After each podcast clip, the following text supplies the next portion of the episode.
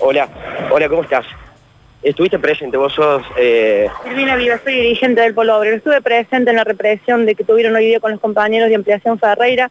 La policía de Esquiarete viene tra- trayendo el mismo método que hubo con los compañeros de Garnica nacionalmente, es represión, no les importa a los niños, no les importa a las mujeres ¿a, embarazadas. qué hora, a qué hora fue esto? Eso empezó a llegar a las 7 de la mañana, ninguno se identificó, nadie dijo si era una, una orden de desalojo, una orden de allanamiento, nadie identificó y nadie le dijo a las ¿Cuántas familias que- son las que están acá? Acá viven 60 familias 60 familias. ¿Hace cuánto que están ocupados estos terrenos? y hace más o menos desde el mes de mayo que están ocupando los, los compañeros acá. Bien, antes previo había mesas de negociaciones.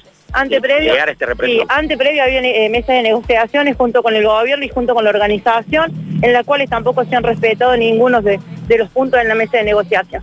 Bien, los detenidos, aparte de lo que anunciamos, el abogado Jorge Navarro, eh, la legisladora nacional eh, eh, Soledad Díaz y Altamirano, que es eh, también del Polo Obrero, hay eh, eh, familias también. Sí, eh, de- han llevado cuatro compañeros y cuatro compañeros también detenidos que los han llevado esta mañana. No sabemos dónde están alojados, nadie nos da información de dónde están los compañeros detenidos. En este momento vos que venís del predio, ¿cómo está?